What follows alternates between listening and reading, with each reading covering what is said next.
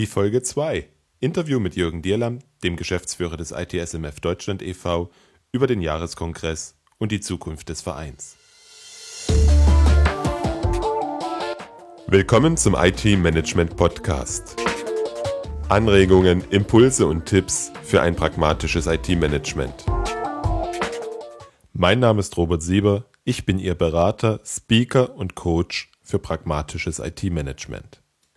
Am 24. und 25. November findet in Karlsruhe der ITSMF-Jahreskongress statt.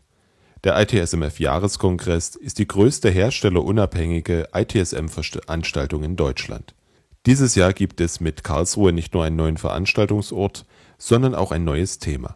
Die ITSM-Fabrik. Service Providing für das Business von morgen. Was genau eine ITSM-Fabrik ist und was die Teilnehmer in Karlsruhe erwartet, habe ich Jürgen Dierlam gefragt. Er ist Vorsitzender des ITSMF Deutschland e.V. Ich habe mit ihm auch über das ITIL Manifesto und die zukünftige Ausrichtung des Vereins gesprochen. Hier jetzt mein Gespräch mit Jürgen Dierlam. Herr Dierlam, Sie sind Rechtsanwalt. Ich bin ein neugieriger Mensch, daher interessiert mich, wie Sie zum Thema IT-Service Management gekommen sind. Was hat Sie an der Tätigkeit des Geschäftsführers des ITSMF gereizt? Herr Sieber, das ist eine lange Geschichte. Ich werde das oft gefragt. Wir haben etwa 170.000 Anwälte in Deutschland und ähm, von daher gibt es ganz viele, die aus der Notwendigkeit heraus, äh, dass es einfach, dass die Menge der Anwälte zu groß ist, etwas anderes suchen. Bei mir war es letzten Endes die Situation, dass ich ähm, ein Talent oder ein Hobby von mir, das parallel über Jahre verfolgt wurde, dann nach vorne gekehrt habe und zum Beruf gemacht habe. Ich habe äh, mein Studium finanziert durch IT-Support, wenn man so will. Ich habe in Marburg eine Forschungsstelle für Rechtsinformatik mit aufgebaut und ein paar Jahre geleitet und dort dann den Fachbereich Jura ans Internet angeschlossen, als Hochschulrechenzentrum war Novell CNE für die Version 3.1, das wird kaum noch einer kennen. Und die ganzen Professoren und Sekretärinnen geschult und habe Veranstaltungen für Studenten gemacht. Und aus der Rechtsinformatik im eigentlichen Sinne, was man damals äh, vorhatte, wurde in dem Stil nichts. Man hat damals versucht mit KI, also künstliche Intelligenz, Expertensysteme zu programmieren, wo man einen Lebenssachverhalt eingibt in eine Maschine und am Ende dabei rauskam, wer hat recht, der eine oder der andere. Das konnte nicht funktionieren. Deswegen Juristen brauchen die IT zum Recherchieren in großen Datenbanken, zum Schreiben.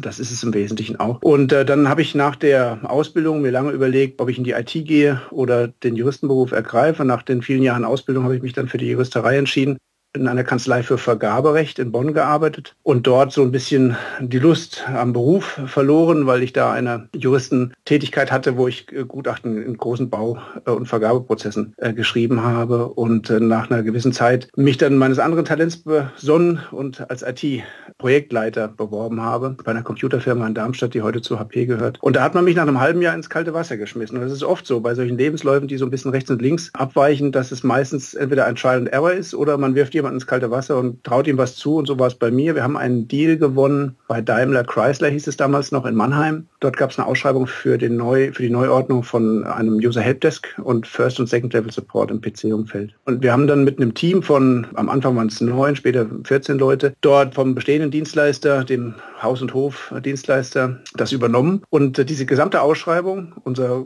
Prozessmanagement, wie wir es aufgebaut haben, die Organisation, die Prozesse, war damals schon 1999 1990 war das nach Eitel ausgeprägt. Das hat so ein Nachwuchsmanager aus England mitgebracht. Und äh, wir haben dann als Pilot Remedy Action Request System eingeführt bei Daimler und äh, Instant Problem Change Management, Configuration Management auch nach Eitel V2 dort eingeführt. Mir war das gar nicht bewusst. Am Ende, nach einem halben Jahr, habe ich es dann in den Regelbetrieb übergeben und war erfolgreich. Und da habe ich mir gedacht, wie kann das sein, dass jemand, der wenig Ahnung hat von IT-Management, so ein Projekt stemmt? Und dann habe ich mir gedacht, das liegt an der Methode dahinter. Und die Methode war ITAL. Und so bin ich dann zurück in die Zentrale und habe die ganze Firma so ein bisschen nach Eitelprozessen ausgerichtet, äh, Schulungen organisiert, dabei ein Beratungs- und Schulungshaus kennengelernt in Frankfurt, zu dem ich dann 2001 gewechselt bin und dort eben Beratung und Schulung in dem Umfeld aufgebaut und da gerade die Prozesse identifiziert, die auch mit Juristerei zu tun haben, also Service Level Management, im Wesentlichen Verfügbarkeitsnotfallmanagement. Das sind Dinge, wo man auch den juristischen Sachverstand braucht und vor allen Dingen das IT-Outsourcing, das war über 13, 14 Jahre mein Spezialgebiet, in der Beratung dann umgesetzt. Und diese Firma war Gründungsmitglied des ITSMF 2001, zu der ich da gegangen bin. Und von daher kenne ich die Gründung des Vereins noch ein bisschen, bin selber Mitglied seit 2006 äh, und seit 2007. Ich habe ein paar Jahre lang auch dann juristisch als selbstständiger Anwalt gearbeitet, den Verein als Syndikusanwalt ein bisschen begleitet. Und irgendwann kam dann die Frage, ob ich denn mir vorstellen könnte, den Verein und seine GmbH auch zu führen als Geschäftsführer vor anderthalb Jahren. Und dann dachte ich mir, jetzt kannst du das zweite Mal dein Hobby äh, zum Beruf machen. Und so kam das, dass ich mich für diese Rolle dann beworben habe. Das ist ja wirklich ein sehr interessanter Weg. Immer wieder zurück zur Juristerei, dann wieder zum IT-Service-Management. Ich finde das spannend. Aber vielleicht macht es gerade deswegen Spaß oder hat es auch in dem ersten Projekt bei Daimler so gut geklappt, weil sie nicht so viel Hintergrundwissen aus der IT haben? Ja, das kann sein. Also das Hintergrundwissen, das war eben novellspezifisch, da war ich sehr tief drin. Was so damals die Windows, ähm, was war das, Windows NT-Welt anbetraf, hatte ich Grundkenntnisse, aber darum ging es gar nicht. Also es ist wirklich so, ich habe kaum eine Methode kennengelernt, wo nicht IT-Leute sich so schnell einarbeiten können, wie ITRL. Wenn Sie mal gucken, wer in Deutschland Trainer ist, also wir haben etwa 50 akkreditierte Trainingsorganisationen, sprich Schulungsunternehmen und bei den 50 arbeiten in Summe vielleicht, ich sage jetzt mal eine Zahl 500 Trainer und von den 500 Trainern kommt die Hälfte bestimmt nicht geradlinig aus dem IT-Thema. Also das ist wirklich IT-Service-Management. Wenn man es mal verstanden hat, ist es etwas, was man sehr schnell lernen kann, in der Praxis vorfindet und von daher sich da auch gut einarbeiten kann. Natürlich hilft selber mal, wenn man über oder unter dem Doppelboden gearbeitet hat, keine Frage. Aber man kommt da sehr schnell rein. Es gibt auch viele Profis. Ich habe mal 2002 eine Eitel-Schulung in Wien gemacht. Damals war die Leiterin Siemens Österreich, die Helpdesk-Leiterin Siemens Österreich mit in der Schulung, die wollte gar kein Zertifikat. Die wollte einfach nur bestätigt haben nach zwei Tagen Schulung, dass das, was sie seit 30 Jahren macht, de facto das gleiche ist, was ITRL in die Bücher geschrieben hat, damals in der Version 2. Und so ist es. Also man kommt als Greenhorn rein, man kann, wenn man Profi ist im Umfeld IT-Management, was auch immer, Helpdesk, äh, Serviceorganisation, PC-Service, irgendwann nach ein paar Jahren Praxis, wenn man sich dem nähert oder strukturiert macht, kommt man automatisch auf Themen, die in der ITL auch drinstehen. Von daher ist das wirklich ein, eine gute Materie, praxiserprobt und ähm, auch sehr schnell lernbar. Einer meiner Sätze in diesem Zusammenhang ist es zu sagen, dass in Eitel jemand mal all das aus der Praxis aufgeschrieben hat, woran man denken sollte, wenn man IT-Services erbringen möchte. Das wäre auch schlimm, wenn es anders wäre. Also wenn das ein rein theoretischer Ansatz wäre, der sich Dinge konstruiert und ausdenkt, dann wäre es schwierig. Klar, man kann den, den, Dingen unterschiedliche Namen geben. Es gibt ein paar Vertreter in Deutschland, die tun das auch, die gucken, dass man vielleicht die Begriffe noch ein bisschen schärft. Aber wenn man sich darauf einigt, was dahinter steckt, im Tagesgeschäft der Organisation und des Betriebs von großen IT-Strukturen, kommt man irgendwann dahin. Das ist so. Und äh, aber das, die Dinge beim Namen zu nennen, das hilft den IT-Organisationen in vielen Stellen, vor allen Dingen im Outsourcing Outsourcing. Spätestens dann, wenn ein Kunde mit seinem Lieferanten über das gleiche spricht und das gleiche Wording da verwendet, dann auch dafür, ist das sehr hilfreich, ja. Ja, die Umsetzung in den Alltag, das ist das Entscheidende. Dazu, gerade zum Wissenaustausch, trägt ja der Jahreskongress jedes Jahr seinen Beitrag. Er findet Ende nächsten Monats wieder statt, diesmal in Karlsruhe. Das Thema lautet ITSM Fabrik.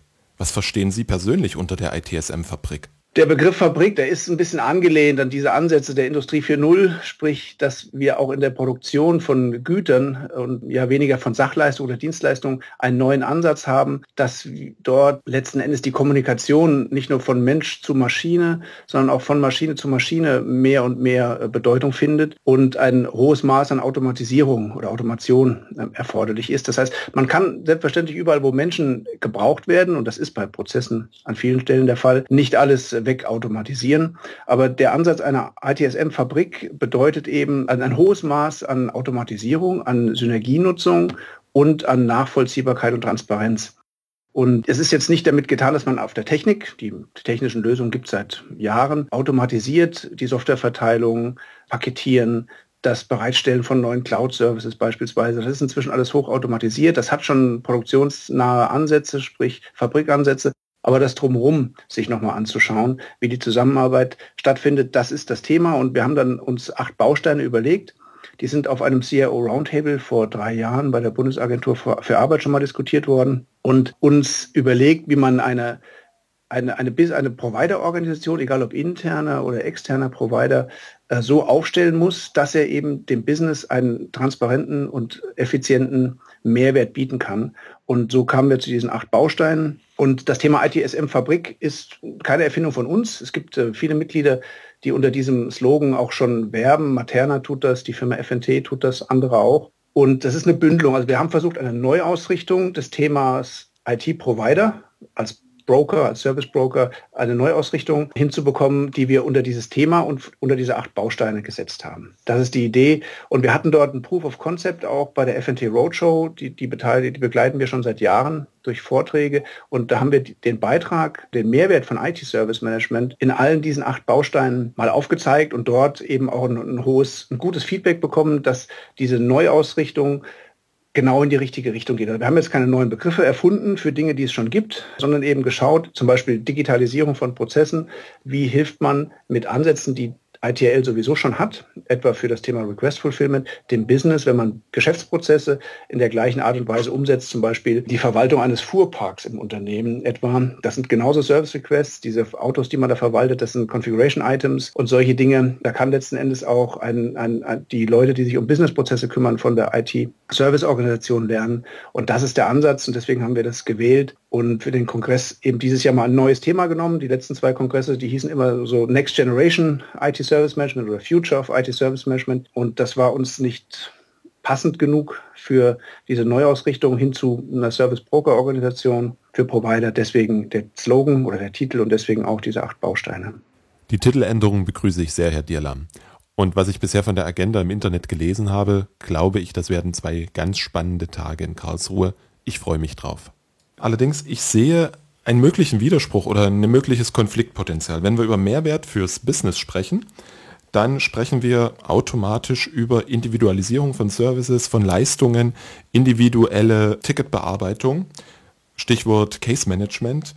Das könnte, wenn man es zu weit treibt, der Automatisierung natürlich widersprechen. Das Mag sein, Herr Sieber, da gebe ich Ihnen recht, aber der Vorteil ist, dass man eine sehr hohe Kundenzufriedenheit dadurch gewinnt. Sicher, es gibt immer einen Grundrausch, es gibt sehr viele ähm, Leute, die sagen, ITIL, IT-Infrastructure, das liegt ja schon im Namen begründet, Library, das ist ein Baukasten für, den, für die Service Operation von den Commodity, das ist ja auch so ein neudeutsches Wort, Services, sprich das, das Grundrauschen, PCs, Netzwerke, Server, aber nicht für die Applikation, nicht für die Anwendung in den Geschäftsprozessen, da würde es nicht passen. Gerade für die passt es ja eigentlich. Ja, genau, es passt genauso. Und deswegen ist es schon ein Spagat, weil jede ITIL-Einführung oder jede Einführung von IT-Service Management nach ITIL so rum muss immer ein Customizing für die Kundensituation, für die Organisation durchführen. Von daher bleibt da immer ein gerüttelt Maß an Individualität und äh, Sonderbausteinen gegeben. Aber das Grundrauschen, das ist letzten Endes vergleichbar, das ist transparent. Ähm, da, wird, da wird auch das Rad nicht immer ein zweites Mal erfunden. Die Provider, die man integriert, die Outsourcing-Unternehmen, die bringen ja viel von diesem Grundrauschen schon mit. Das ist seit Jahren nach ähm, IT-Service-Management-Ideen aufgestellt. Von daher sehe ich den Widerspruch nicht. Also man kann dort bis zu einem gewissen Grad, man muss es sogar ja, synchronisieren, automatisieren, auch die Varianz verkleinern, aus Kostengründen mit Sicherheit auch. Aber es bleibt immer ein individueller Grad da und äh, jeder Provider muss darauf reagieren, dass man diesen auch supporten kann. Ich denke, da sind wir einer Meinung. Sie haben ja schon einige Dinge genannt, die sich beim Kongress geändert haben. Nicht nur das Motto, nicht nur das Thema, sondern auch wirklich die Ausrichtung businessorientiert. Gibt es sonst noch Unterschiede oder Highlights, die für uns wichtig sind? Also wir haben jetzt nach zwei Jahren ausprobieren ein Highlight quasi etwas einem Highlight größeren Raum gegeben. Das sind diese sogenannten Birds of a Feather Sessions. Birds of a Feather ist ein englischer Begriff für Vögel aus dem gleichen Nest, sage ich jetzt mal. Das heißt, Fachexperten, die sich mit einem Thema beschäftigen, unter sich diskutieren zweimal 45 Minuten mit einer Wechselpause an insgesamt 20 Diskussionstischen mit einem Moderator über ein gewisses Thema. Und diese Sessions, die waren letztes Jahr und auch das das Jahr davor kürzer. Man konnte auch nicht wechseln. Wenn man jetzt sich für einen entschieden hat, konnte man den anderen dann nicht besuchen. Wir haben dieses Jahr eine Wechselpause. Wir machen das im großen Weinbrennersaal. Also das ist das Forum, wo auch 500 Leute reinpassen. Und ähm, das wird ein sehr hohes Maß an Interaktivität, an Diskussion. Also da freue ich mich drauf. Die, diese Diskussionstische sind ein Highlight. Das zweite sind mal bekannte Keynote-Speaker, die wir dieses Jahr eingeladen haben. Uns ist es gelungen, Professor Scher, den Gründer von IDS Share, der Ares auch bekannt gemacht hat, ist er verkauft worden an die Software AG vor einiger Zeit. Aber er ist nach wie vor im Business tätig, er hat eine Managementberatungsfirma in Saarbrücken. Er wird die gleiche Keynote halten zum Thema Industrie 4.0, die er auf der CeBIT auch schon gehalten hat. Da freue ich mich drauf. Damit werden wir den Kongress eröffnen. und den ersten Tag abschließen mit Leo Martin. Das äh, ist äh, ein ehemaliger BND-Agent, der unter diesem Begriff der Deutsche 007 agiert. Er hat eine eigene Fernsehsendung, wo sein detektivisches Gespür gefragt ist. Der schreibt Bücher und er hält einen Vortrag zum Thema Kommunikation. Wie kann ich andere überzeugen? Und das ist der Abschluss des ersten Abends. Und wir werden am zweiten Tag, da freue ich mich auch schon drauf, als Abschluss-Keynote einen IT Light Ansatz präsentieren. Es gibt mit Förderung der EU ein Thema, das heißt FitSM. Das ist ein IT-Service Management kleiner Basis. Das ist vollkommen frei verfügbar. Alle Glossare, die Schulungen, die Materialien, die Bücher dazu sind frei verfügbar. Die Idee ist damit natürlich die öffentliche Verwaltung auch zu versorgen, aber es funktioniert genauso gut in kleinen und mittelständischen Unternehmen. Das werden wir vorstellen, da sind wir sicher, dass das ein hohes Maß auch an Interesse findet. Und natürlich klar, der Spaß kommt nicht zu kurz. Es ist sehr viel Fachinformation von Anwendern für Anwender. So verstehen wir das. Natürlich sind auch unsere Sponsoren dort mit Referaten vertreten, die dann vielleicht ab und zu mal Richtung Produkte oder Dienstleistungen gehen. Aber der Schwerpunkt ist, die Anwender untereinander zusammenzubringen mit deren Erfahrung. Und am Abend des ersten Tages haben wir eine Gala in der Schwarzwaldhalle. Das ist genau gegenüber vom Kongresszentrum. Ein denkmalgeschütztes Gebäude aus den 50er Jahren, wo die ersten Bambi-Verleihungen stattfanden. Sophia, Lorraine und andere waren da zugegen. Und das ist noch original in diesem Stil, dem diese Schwangere Auster, glaube ich, heißt sie in Berlin, mal zusammengebrochen ist vor einiger Zeit. Ist das die letzte freischwebende Halle in dieser Größenordnung, die architektonisch in diesem Stil gebaut wurde. Und das wird ein schönes Event abends, da freue ich mich drauf. Vom letzten Jahr kann ich nur bestätigen, dass die Birds of Vessel Sessions ein wirklich interessantes Format sind. Ich hatte als Moderator die Möglichkeit, eine dieser Sessions zu leiten konnte dadurch leider nicht an anderen teilnehmen, aber die Teilnehmer hatten sehr viel Freude daran. Auch in den Diskussionen im Nachgang hat sich gezeigt, dass das ein Format ist, welches sich die Teilnehmer, die Community wünschen. Das stimmt. Es ist immer so ein bisschen ein Spagat zwischen Zeit finden für Diskussionen auch in dem großen Ausstellungsbereich. Also der ist dieses Jahr deutlich größer als äh, letztes Mal in Kassel. Wir haben da etwa 2000 Quadratmeter Fläche. Da ist Platz fürs Networking. Ähm, wir schauen, dass wir auch genug Zeitfenster dafür haben dass man sich bei den Ausstellern, wir haben Stand jetzt 35 Aussteller, schon auf dem Kongress informiert, aber auch untereinander austauscht. Das ITSMF wird auch ein paar Regionalforumsleiter, Fachforumsleiter dort äh, an seinem Stand haben für Diskussionen und dort neue Ergebnisse vorstellen. Und genau das wollen wir. Das ist kein frontales Ereignis, wo man, wo das, das Thema Dazulernen im Vordergrund steht. Natürlich ist dem so, aber es hat natürlich ist auch ein, ein gewisser Social Event und ideal dazu geeignet, Kontakte zu knüpfen. Da ich ja auch die eine oder andere Veranstaltung plane und durchführe, meine Erfahrung ist, Themenfindung ist für mich eine Herausforderung. Wie läuft das bei Ihnen zum Kongress? Äh, meistens ein Thema, dass einer eine Idee hat und äh, sie in den Raum wirft und diskutiert. Das Gremium, mit dem wir das tun, heißt bei uns der erweiterte Vorstand. Das ist unser fünfköpfiger Vorstand. Wir haben einen Beirat, mit auch sehr aktiven äh, Mitgliedern dort, die beratende Funktion haben. Das sind sechs Kollegen. Dann haben wir die Leiter unserer regionalen Foren. Momentan sind das zwölf Stück in Deutschland und die Leiter der Fachforen, das sind momentan sieben. Die rufen wir auf, dann zu einem Brainstorming. Das passiert über Telekonferenzen. Wir setzen uns auch ein, zwei Mal im Jahr zusammen. Es gibt öfter auch Vorstandssitzungen.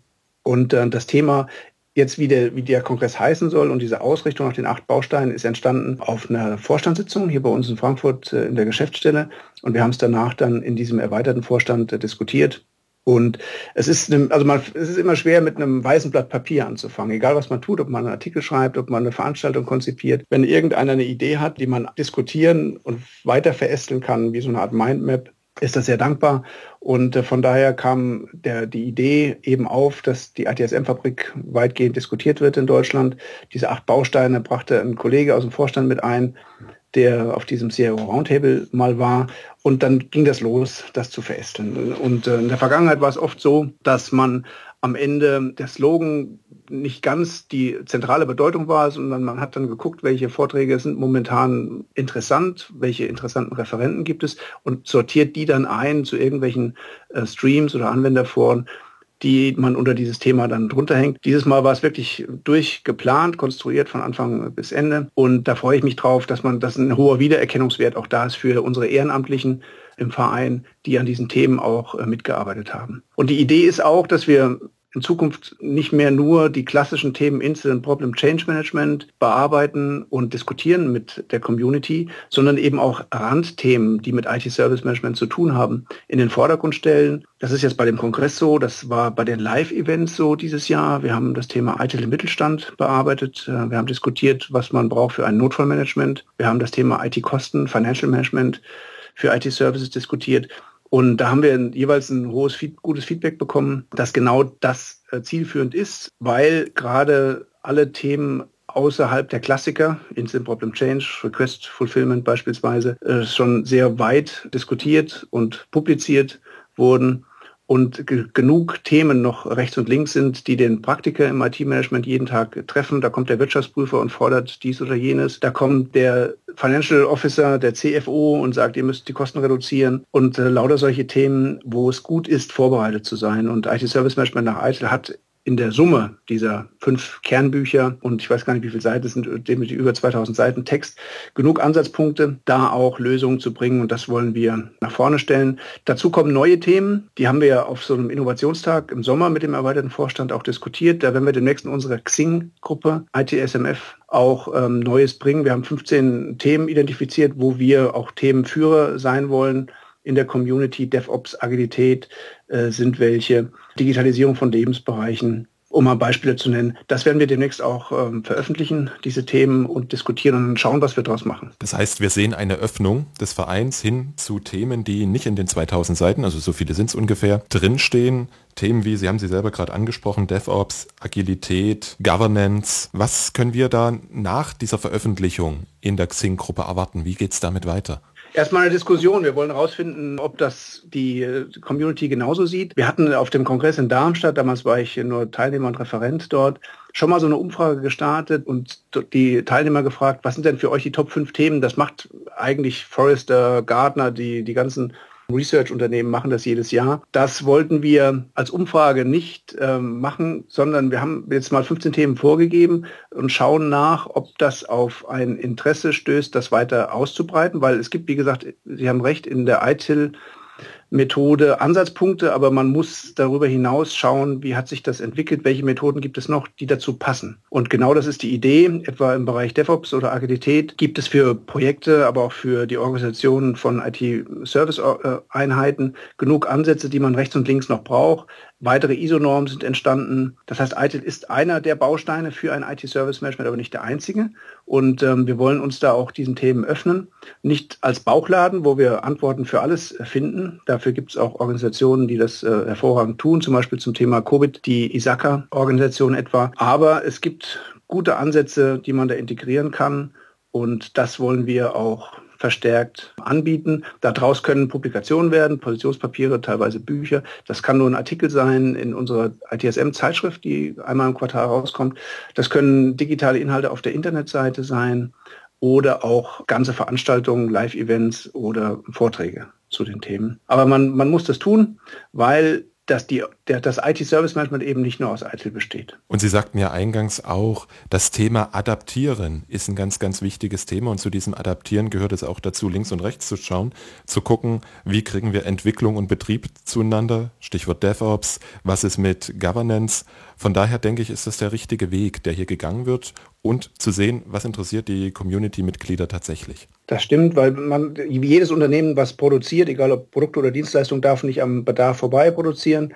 Das wollen wir auch nicht. Wir wollen jetzt kein äh, selbst als ITSMF Deutschland kein ITIL 2020 äh, entwickeln, aber wir wollen schauen, dass wir Mehrwerte bieten und die Community braucht letzten Endes entweder Ideen, Ideen gibt es genug, genug Buzzwords, die in diesem Gartner das Hype Cycle jedes Jahr mal aufgerufen werden und dann durch das Tal der Erkenntnis wieder irgendwann vielleicht verschwinden oder bleiben, sondern es geht um Umsetzung, um Ideen, wie man es in der Praxis ähm, adaptiert. Und da sind wir die ideale Plattform als Non-Profit-Organisation, die keinen wirtschaftlichen Interessen oder Herstellerinteressen unterworfen wird, das in der Praxis auch breit zu machen und bekannter zu machen und die, die Diskussion auch zu starten und zu moderieren. Das ist das Thema. Wobei wir auch immer natürlich schauen, wo kommt so eine Methode her. Also wir haben einen sehr guten Draht zu Axelos, zu anderen Framework-Lieferanten etwa, zur ISACA. Und das werden wir natürlich auch weiter nutzen und zu schauen, wie entwickeln sich die Frameworks, die wir dort anbieten, weiter. Neben den ganzen Frameworks und den verschiedenen Entwicklungen der einzelnen Organisationen sehen wir auch direkt aus der Community, gerade wenn wir in den internationalen Bereich schauen, Aktivitäten wie beispielsweise ganz aktuell das ITIL Manifesto, wo es darum geht, aus den 2000 Seiten Papier die Kernwerte die Kernrichtung wieder heraus zu extrahieren, die ja vielleicht im ITIL 2 mit den zwei Büchern wesentlich klarer war, als das jetzt heute in den fünf Büchern ist. Was hat das für einen Einfluss auf Ihre Arbeit? Das ist eine, letzten Endes auch wieder eine Bedarfsfrage, was die Community braucht. Also um mal es deutlich zu sagen, ITV 2 waren auch nicht nur zwei Bücher. Das springt zu kurz. Das waren damals auch sieben, je nachdem wie man zählt, acht äh, Werke und ähm, waren halt von, in unterschiedlichen Zeiten von unterschiedlichen Autoren mit einer unterschiedlichen Zielrichtung äh, entstanden. Der Schwerpunkt lag damals bei diesen beiden Büchern, Service Support und Service Delivery, weil eben diese Personenzertifizierung im Vordergrund stand. Das heißt, wer ein, ein Foundation-Zertifikat oder damals ein Service Manager-Zertifikat braucht, musste sich darauf stürzen, was in diesen Inhalten äh, zu finden war. Das ist jetzt mit den Kernbüchern ähnlich. Es gibt jetzt aus diesen damals sieben oder acht Büchern, hat man alles zusammen, versucht zusammenzupacken, in diesen Lifecycle zu integrieren und in diesen fünf Büchern komprimiert. Aber daneben gibt es immer noch weitere, die man braucht. Zum Beispiel ein Risikomanagement. Das ist ein ITIL gefordert. Daneben gibt es aber einen eigenen Ansatz, der heißt Management of Risk beispielsweise. Der passt ideal dazu, wenn man sich mit ITIL dem Thema nähert. Es gibt daneben auch noch ein Risk-IT oder Risk-It-Thema, wenn man sich mit dem Covid Ansatz äh, nähert, da ist auch was angeflanscht. Genauso haben die dort auch so ein Business IT Alignment Thema bei der ISAKA, das nennt sich Well IT. Wir haben das auch, wenn man sich dieses Service Strategy Buch mal anguckt. Daneben gibt es noch Management of Successful Programs beispielsweise, das Programmmanagement, was auch mehr Richtung Business schielt. Also es gibt Ansätze in den Herausgebern, bei den Herausgebern der Methoden, das Ganze auch breiter äh, darzustellen. Aber ich glaube, es ist einfach zu viel geworden und der Fokus lag am Anfang, als ITIL V3 rauskam, immer noch sehr stark auf dieser Personenzertifizierung, weniger auf den praktischen Hilfestellungen, um IT-Service Management nach ITIL einzuführen. Und deswegen hat er sehr viele Leute vom Gesamtvolumen erschlagen. Äh, es steht sehr viel drin, was man in der Theorie präsent haben muss, um diese Personenzertifizierung zu bestehen. Das ist für den Praktiker aber zu viel. Und der erste Ansatz, den es gab, das mal kleiner handhabbar zu machen, der kam von Malcolm Fry, ein Buch, das heißt ähm, IT Light. Äh, das konzentriert sich auf die Kernfakten, die ich brauche, um eine IT-Service-Management-Organisation aufzubauen. Es ist ein Implementierungsleitfaden drin, es ist eine Reduktion auf fünf, sechs Kernprozesse, die man braucht. Wenn man das beherrscht, dann kann man rechts und links andere Themen wie Verfügbarkeitsmanagement beispielsweise mit demselben Muster noch anflanschen. Viele Organisationen haben auf Basis der Menge an Ideen, die in diesen 2000 Seiten Kernbücher vorhanden sind, sich teilweise ein bisschen vergaloppiert. Und wir wollen eben Hilfestellungen geben, dass man die Themen in der richtigen Art und Weise anspricht, adressiert und in die Praxis bringt. Und äh, das ist eben wichtig, dass man neben der Theorie auch die Praxis braucht. Und das können wir halt leisten, weil eben die Community bei uns Praxiserfahrung hat und auch bereit ist, darüber zu sprechen. Anders als wenn wir zum Beispiel ein reines Beraternetzwerk wären. Die Beratungsfirmen haben ihre Methoden natürlich erprobt. Die sind aber auch ja, Corporate Identity oder Corporate Know-how, was gegen Beratungshonorare auch verkauft wird und geben das selten raus. Aber das ist ein Thema, dass wir eben aus der Anwendung von IT-Service Management eben auch einen Wissenstransfer leisten können. Das ist für uns wichtig. Das Buch Eitel Light ist definitiv auch heute noch zum Lesen wert. Und daran sieht man eigentlich, dass diese Bewegung aus dem großen Ganzen, aus den vielen Informationen, der, den Kern zu extrahieren, immer wieder auftritt. So ein bisschen wie ein naja, kleiner Schweinezyklus an der Stelle. Ja. Axelus hat die Rechte an Eitel erworben vor geraumer Zeit. Hat sich dadurch was für den Verein verändert? Wie funktioniert die Zusammenarbeit? Die Zusammenarbeit funktioniert ganz gut. Also es gibt ja die allgemeinen Plattformen Best Management Practice oder überhaupt Access.com, die haben ja jetzt auch seit geraumer Zeit eine Webseite mit der Möglichkeit, sich über einen sogenannten E-Alert-Service auch informieren zu lassen über Neuigkeiten. An ITIL selbst ändert Axelos in geraumer Zeit nichts. Die werden darauf schauen, dass die anderen Best Practices, die vorhanden sind, wie etwa Management of Risk oder Management of Successful Programs, sich mehr und mehr verbreiten und die beiden Cache-Kühe, ITIL und Prince 2, natürlich weiterhin durch neue Medien, zum Beispiel durch ähm, Apps für die Smartphones etwa äh, bekannter oder leichter nutzbar werden. Aber die werden auch weitere Materialien noch entwickeln. Also Axelos zum Beispiel baut etwas zum Thema Cyber Security, ein Framework, ähm, wie man die Firmennetze äh, nach außen sicherer macht. Da wird neues Material kommen. Wir selbst haben einen ganz guten Draht zu Axelos. Ist aber so, Axelos hat natürlich auch die Pflicht, etwas zurück zu finanzieren aus diesem Public-Private Partnership-Modell an den englischen Steuerzahler, in dem eben auch an der Kommerzschraube gedreht wird. Die Schulung beispielsweise, also die Prüfungsgebühren für Foundation-Schulungen sind teurer geworden. Das ist ein Thema, was man natürlich sehen muss. Wahrscheinlich, ich kenne jetzt die aktuellen Zahlen nicht der Examination-Institute hier in Deutschland. Die Zahlen werden vielleicht auch etwas nach unten gehen. Aber es ist so, dass wir einen ganz guten Draht haben, aber daneben auch nicht nur das Standbein Axelos und ITIL Kernbücher brauchen, um zu existieren. Wir haben uns rechtzeitig auch Richtung, was wir eben diskutiert haben, neue, also den Trans-Themen oder übergreifenden Themen orientiert, das, was auch sehr wichtig ist. Von daher ist das eine Existenz, die nebenher gut funktioniert. Es gibt in diesen etwa, ich glaube, knapp 60 sind es inzwischen ITIL-Chaptern auf der Welt sehr viele, die noch nicht so lange existieren und die gerade in diesem ITIL-Kernthema Instant Problem Change Management und so weiter auch unterwegs sind, da Know-how-Transfer stattfinden zu lassen. Da kann es, kann es mir, kann ich mir schon vorstellen, dass Axelos eine Intention hat, dann mehr und mehr diese Chapter auch für die Verbreitung der Kernmethoden einzubinden und zu nutzen. Und äh, bei uns ist es so, dass das Interesse an der Zusammenarbeit seitens Axelos so gesehen wird, dass wir eben einen Markt in Deutschland haben mit einer gewissen Größe, wo auch ähm, Material, Publikationen, äh, Schulungen, Softwareprodukte, die mehr und mehr kommen werden, auch gebraucht wird, aber auch auf der anderen Seite ein Feedback zurückfließt über uns als Anwender-Community an Axelos, was man an diesen Methoden eventuell noch verbessern kann. Von daher ist es eine ganz gute Koexistenz. Und aber wie gesagt, ITSMF ist kein Axelos-Chapter, wir sind kein reines ähm, IT-Chapter, sondern wir sind ein IT-Service-Management-Forum. Und zum IT-Service-Management gehören alle Methoden, die man braucht, um seinen IT-Betrieb und seine IT-Projekte vernünftig abwickeln zu können. Ja, ich habe momentan das Gefühl, dass Axelos es verstanden hat, das Feedback aus der Community zu nehmen, es teilweise auch, gerade ITIL Manifesto wird auch von Axelos unterstützt, es entsprechend mit zu verteilen, um zu sehen, wie tickt der Markt, wie funktioniert das Ganze und was sind gegebenenfalls sinnvolle Anpassungen an den Assets, die Axelos erworben hat. Ja, und das wird auch sicherlich noch eine Zeit lang brauchen. Also Axel hat erstmal mit äh, zwei, drei Personen gestartet, äh, mit der Übernahme des Personals von dem Office of Government Commerce. Und ich glaube, ist inzwischen eine 50-Mann-Organisation, Mann- und Frau-Organisation geworden. Und von daher wird es auch in Zukunft noch einen Moment dauern, bis die sich mal gefunden haben und danach neues Material produzieren und in die Fläche bringen ich hoffe mal, dass Axos diesen Zuhörmodus, in den die seit Anfang an durch Peter Hepworth hauptsächlich geschaltet haben, nicht verlieren wird, sondern auch eben auch schauen, was in der Community an neuen Themen oder an Verbesserungsmöglichkeiten gegeben ist.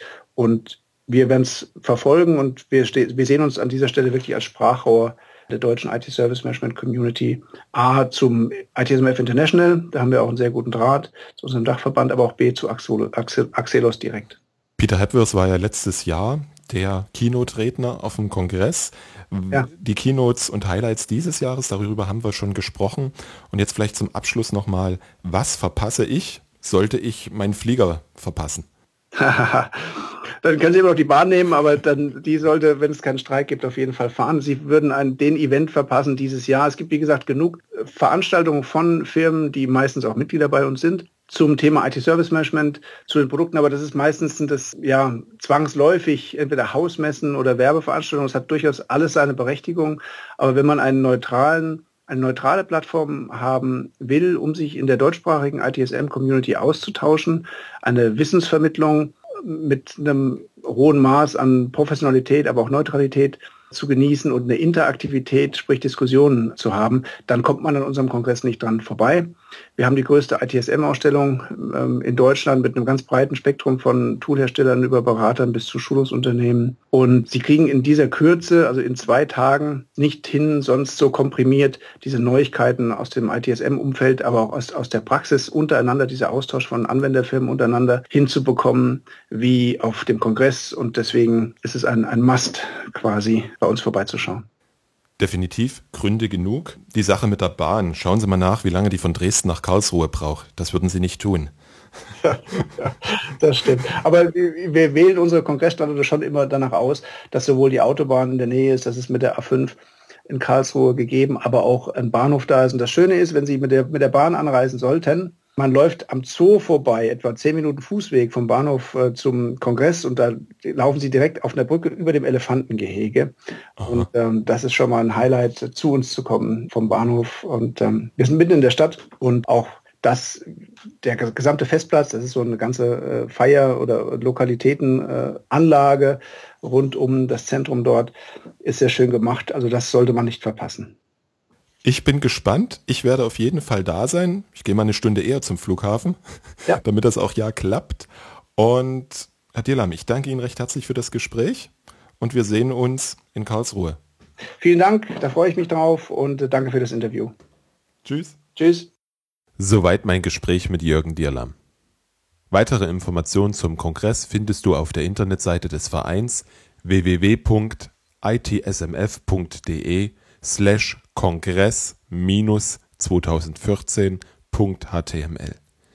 Diesen Link und weitere nützliche Links, wie zum Beispiel zum Buch IT Light oder FitSM, findest du in den Shownotes unter www.different-thinking.de slash itmp002. Ich selbst werde auf dem Jahreskongress zwei Birds of the Fessel Sessions leiten. Diese haben den Titel wie viel Agilität verträgt oder braucht die ITSMF-Fabrik? Ich möchte mit dir und anderen Teilnehmern darüber diskutieren, wie agile Praktiken in den IT-Betrieb und das IT-Service-Management integriert werden können, welche sinnvoll sind und welche Erfahrungen bereits gemacht wurden. Ich bin darauf sehr gespannt und freue mich. Natürlich freue ich mich über jeden Kontakt auf dem ITSMF-Kongress. Ich würde mich freuen, dich persönlich kennenzulernen. Ich habe dazu extra einen Kalender eingerichtet, in dem du siehst, wann ich verfügbar bin. Buche einfach einen der freien Zeitslots, der für dich passt. Den Kalender findest du in den Shownotes unter www.different-thinking.de slash itmp002.